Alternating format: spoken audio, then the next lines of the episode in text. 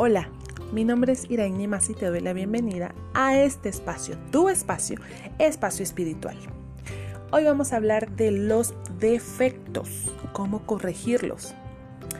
Observa tu interior para conocer tus defectos. Mediante la introspección podemos analizar pequeñas, esas pequeñas fallas, esas cositas que tal vez no nos gustan mucho o que la verdad no nos aportan nada positivo a nuestra vida y podemos cambiarlas. Tal vez debamos mejorar la impaciencia, los ataques de ira, bueno, etc. Cada persona, en base a su modo de ser, debe, debe aceptarse para poder cambiar aquello que no le gusta. Si pasas toda tu vida viendo tus errores y tus defectos, pero no haces nada para mejorarlos o cambiarlos, no puedes crecer como persona.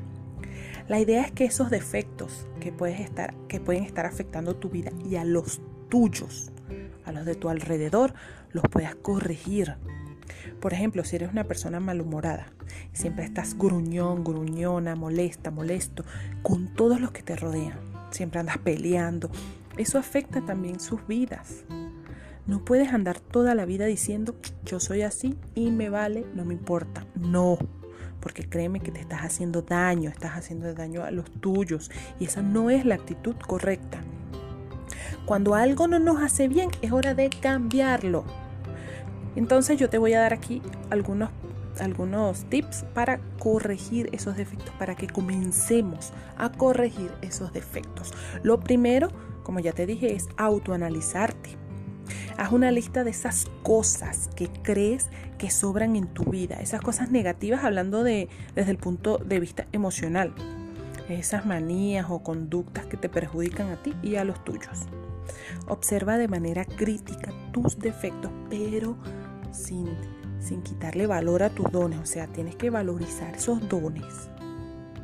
Desarrolla esos dones y talentos también. Y concéntrate en esas capacidades, en esas habilidades, en esos talentos y explótalos.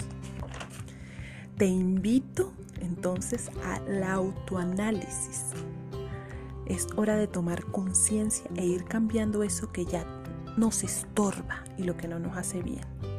Te mando un fuerte abrazo de luz y gracias por compartir y escuchar este nuevo episodio de Espacio Espiritual. Te mando un fuerte abrazo de luz. Mi nombre es Irene Mase. Que tengas un excelente día. Chao, chao.